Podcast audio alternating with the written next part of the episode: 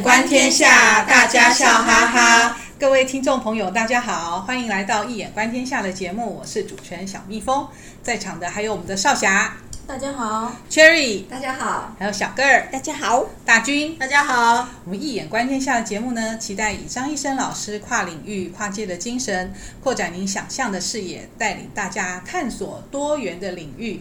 那今天呢，就轮到我来为大家介绍童话故事。好玩。哎，今年呢，七月的时候呢，刚好上映了迪士尼真人版的小美人鱼电影。那不晓得大家有没有去电影院看过啊？那电影上映之后呢，当然有褒有贬。那呃，我们这在此呢，先不谈它的褒贬的问题啊，想跟大家先回忆一下，我们小时候有没有听过小美人鱼原始故事啊？然后我们先介绍一下。那不晓得大家有没有看过呃小美人鱼故事？小时候有啊，还有会读的吧？对啊，对啊，对啊。不过大家不晓得，对啊，让让我带着大家回忆一下哦。因为安徒生，这是一个呃小美人鱼是安徒生十九世纪的一个丹麦作家。那他原始的故事内容呢，是在大海的深处的海底王国呢，住着海王一家人，还有他人鱼国的子民哦。那海王呢丧妻多年，他有个祖母掌管大局。那海王呢有七个女儿，其中呢年纪最小的小美人鱼公主跟其他六个姐姐好在一起。那每个人鱼公主都各差一岁。那其中呢最小的小美人鱼公主，她歌声是最动人的，是全海洋中最美丽的又感动人。那祖母呢就告诉小美人鱼说哦，说美人鱼不可以随便跑到海面上哦，要等到十五岁的时候才可以浮上海面观赏海上面的世界。那小美人鱼呢，等于从七八岁开始，就每年呢听到她姐姐们描述人类世界的种种事物，所以小美人鱼就很期待十五岁的时候可以到海面上观赏人类的世界。然后呢，等到小美人鱼十五岁的时候啊，终于可以浮到海面上观赏人类的世界，她就看到一艘大船，然后上方呢有一位英俊的王子跟其他人庆祝他的生日。小美人鱼看见王子，哇，对他一见钟情啊，这个英俊的王子啊，可是没想到。嗯，没过多久后，一阵猛烈的暴风啊，就摧毁了船只。那小美人鱼当然就赶紧救起溺水的王子，然后把他带到岸边。可是不敢离开，然后直到那个王子啊被附近的人发现，刚好是一位神殿的女性发现，然后呢，他就看到有人来了，他就赶紧游回海中了。那王子醒来之后没有看到小美人鱼哦，可是他知道有一个好女子哦救了他一命。那回到海底的小美人鱼啊，心情就很难过，就想说，又就问他的祖母，就请教他祖母说，那如何可以变成人类，可以接近王子？那祖母只告诉他啊，那人鱼呢，跟人类最大的差别就是我们人鱼哦，可以活三百年，不过没有灵魂，只会化成泡沫。那人类的寿命其实是很短暂的，可是呢，他们有灵魂，能在天堂中得到永恒。这句话好有意思哦！对，这这个我觉得这个这个童话还还蛮特别，在对对对，在小时候呃就就提到这童话里面就提到人类有灵魂，可以在天堂中得到永恒。那我先插过来介绍一下真人版的电影。真人版的电影呢，它的不同之处呢，就改编了，就是说小美人鱼是有名字的，叫 Ariel，A R I E L。然后呢，他呢收集了人类很多的宝藏，还想很想要去人类的世界。他对知识啊，还有人类世界都非常渴望。为什么呢？因为他已经收集了很多精美的物品，都是人类所制造的。他觉得能够制造这么精美的物品的人类啊，不可能是坏的啊。可是呢，小美人鱼的父亲，哦，川顿国王禁止小美人鱼去人类船只的沉没处，因为觉得非常危险，人类是很可怕的。那小美人鱼甚至为了寻宝，还错过了父亲跟姐姐们难得的聚会。那在真人版电影当中啊，没有祖母，哦，然后这个父亲川顿国王非常严厉嘛，不准小美人鱼去人类呃沉船的沉没处。然后后来发现小美人鱼破坏了这个规则，而且收藏了很多东西，人类的东西，就把它破坏掉了，毁了，毁了。那小美人鱼非常的伤心，小美人鱼认为人类不会这样对她自对自己的女儿。所以呢，在真人版的海底世界，其实呢，国王还有一些呃其他的生物们也都强调说啊，人类不好啊，害死了小美人鱼的母亲啊，而且人类还会吃鱼。嗯哦，那个小美人鱼终于有名字了，它叫 Ariel 哎，那个莎士比亚暴风雨里面的那个精灵也叫 Ariel。那这样这个 Ariel 的名字，它是不是有什么特殊的含义呢？哦，对啊，那个 Ariel 呢是源自于希这个名字哈、哦，源自于希伯来的单词。它的意思是上帝之师、英雄。哎，有没有觉得很特别啊？小美人鱼哦，对，可是取像对雄性的名字哦，对女生吧，对，可是取叫 Ariel 哦。我觉得嗯，它是有它的含义哦。大家等一下听我的介绍。那让我们呢先回到童话，童话里面呢，小美人鱼啊就渴望的跟王子碰面。无法见面，让他很难过。那小美人鱼的姐姐啊，就打听出来有一个深海女巫呢，可以帮她，所以小美人鱼就跑去找深海女巫。这深海女巫听到小美人鱼的请求之后呢，就拿出一罐药水，并告诉小美人鱼说呢，如果喝下这罐药水，会感到无形的利剑切开尾巴，而且痛的昏过去。在清醒之后呢，就可以获得人类的腿了。可是每走一步哦，会感到痛如刀割。而且付出代价。对，可是更重要的是，他如果不能得到王子的爱和他结婚，就不能获得人类的灵魂。而且王他会在王子跟别的女性结婚之后呢，隔日的黎明就会化成波浪上的泡沫，连生生命都会丧失。这个代价也太大。对，而且而且啊，他喝了这罐药水之后，而且还不能有失，就是会失去自己的声音，是要用自己的声音作为代价的。声音是最好听的，对对呀、啊，最美丽的歌声，所以还丧失了声音。所以在童话中啊，这小美人鱼知道她会失去这么多，嗯、而且她也没办法跟亲人再享受海底的生活了，感到很痛苦。可是他真的是是讲说被爱情。蒙蔽了双眼，恋爱脑，对对对，恋爱脑，为爱情牺牲，对，他真的为爱情牺牲了一切，他他就游到紧邻皇宫的海岸，然后就喝下这个药水，然后痛得昏迷在沙滩上。等到他清醒变成人类之后啊，他还还好有见到王子，那王子也被小美人鱼的容貌迷得神魂颠倒。虽然他没办法讲话，然后人家都觉得很奇怪，他他他是个哑巴，没办法讲话。那可是王子呢，还是很倾心于小美人鱼啊，尤其小美人鱼会跳很漂亮的舞蹈。他腿不痛啊？对，他忍着痛还可以跳出曼妙的舞蹈，真的恋爱脑，真的很为爱为为爱情爱情的伟大哈。嗯、好，所以呢。后来，可是后来国王跟王后啊安排王子跟邻国的公主结婚。王子其实一开始是拒绝的，他说：“哎，当初有救他上来的那个女子，他呃希望能够，他只爱那个当初的那个救命恩人。可是后来他得知那个邻国公主啊，就是那时候在神殿的那位女子，他就同意了这个婚事了，以为是他的救命，对，以为是他的救命恩人。”懂得什么叫爱吗？还是报恩啊？对，只是报恩吧，不知道爱情吧？嗯，对啊，那而且至少有道德啦哈。某方面来讲，那个他是很愤恨。对啊，结果所以王子就跟小美人牺牲太多了。对啊，然后好可怜哦。然后王子跟公主就要举办婚礼啦，然后小美人鱼也没办法，就就等待。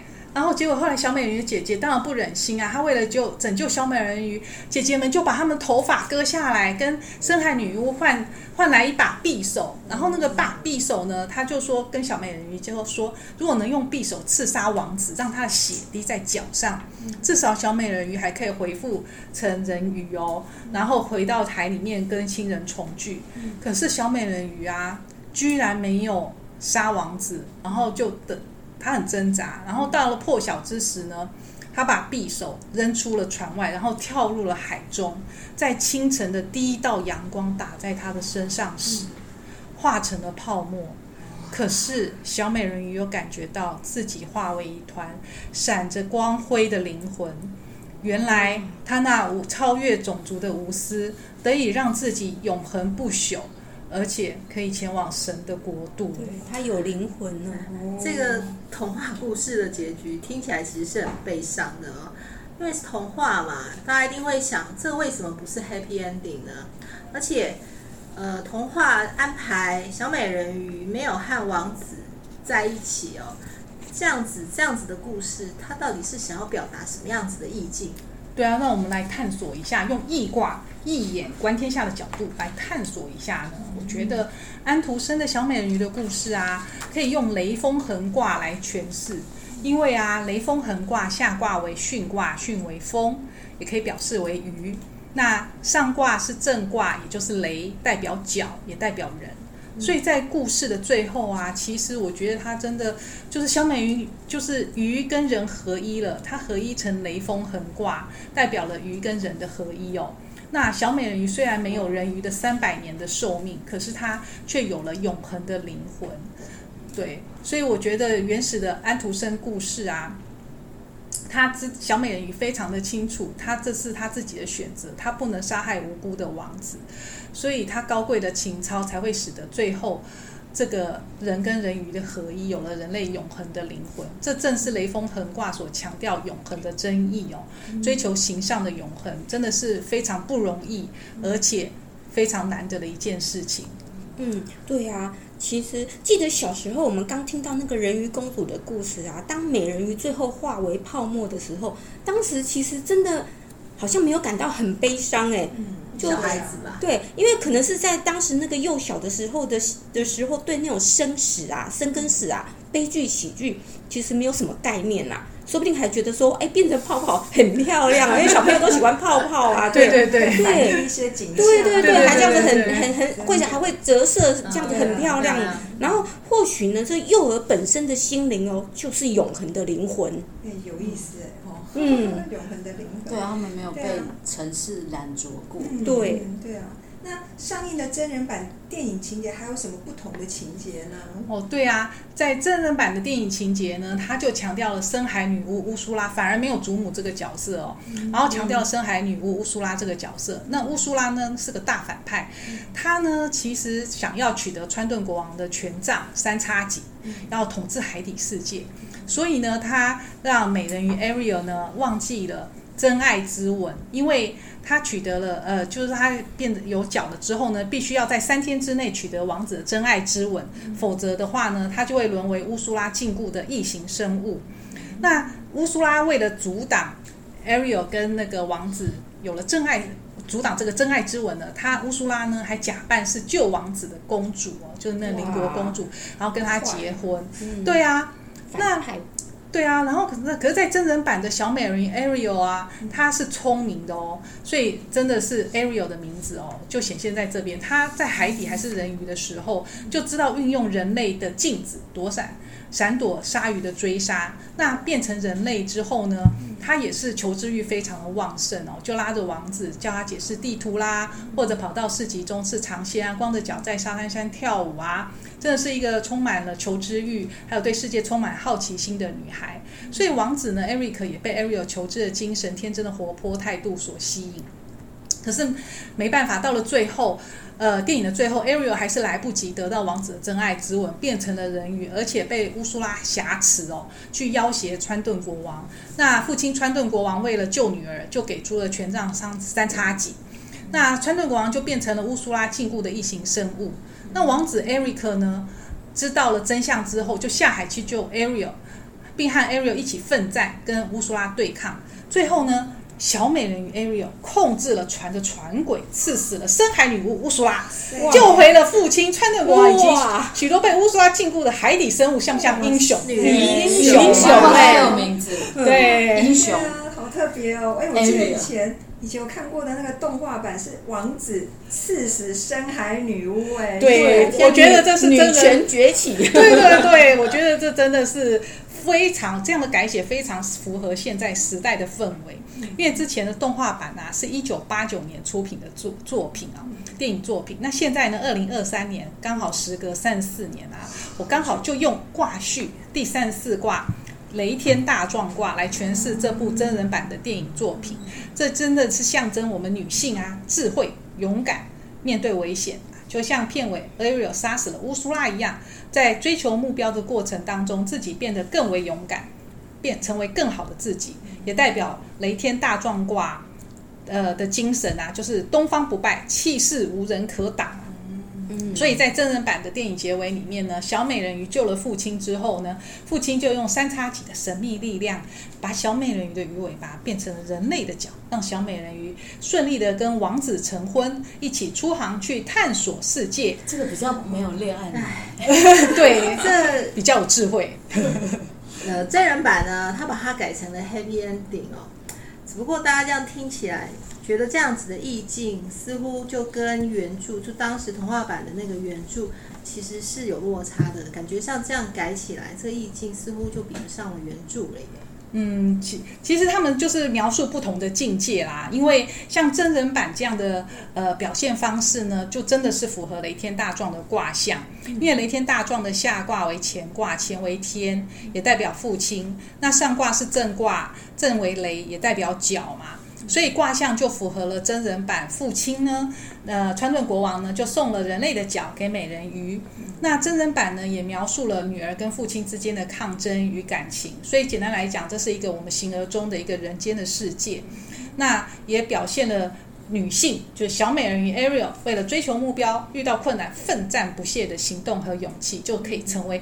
东方不败的一个雷天大壮卦的象征意哦，那可是原著的安徒生故事呢，就像我前面所提到的一个雷锋痕哦，一个永恒的灵魂，它是一个比较形上的意义，所以两个境界是不太一样，一个形而上，一个是形而中啊。所以原著是因为恋爱脑而觉悟，得到永恒的灵魂。嗯，不知道大家有没有发现一件事哦，就是在童话童话故事里面啊。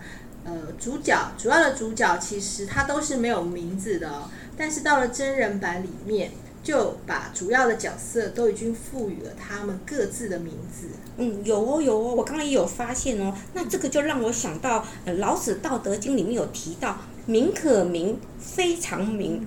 嗯，在原著中的美人鱼啊，小美人鱼，它是雷锋横挂嘛，哈，因为最后是有永恒的灵魂。那永恒的灵魂，那当然。就当然不用，不需要有名字啊，没有名字，没有名字，对，名字会再换，因为名字只是表象嘛，是一个一个一个外象而已，所以它是永恒的灵魂嘛。那真人版呢，就赋予小美人鱼有更多的角色的特性哦。那取作 Ariel，那与雷天大壮的卦象哦，哦，真的很吻合，很相应哎。对啊，小个真的补充的很好。那以上呢，就是我从易经的卦象的角度啊，来格义分析真人版。哦，用雷天大壮卦，原始版是雷风恒卦来呃格义来分析，来主要彰显的意义。那在张易生老师的《易经符号诠释学》书中的实践篇第七篇哦，就是解读安徒生的童话，还有迪士尼它的动画版《小美人鱼》的变形比较研究。那在这呃篇里面就有提到祖母的角色哦，老师张易生老师呢，而且还会以荣格的精神分析理论。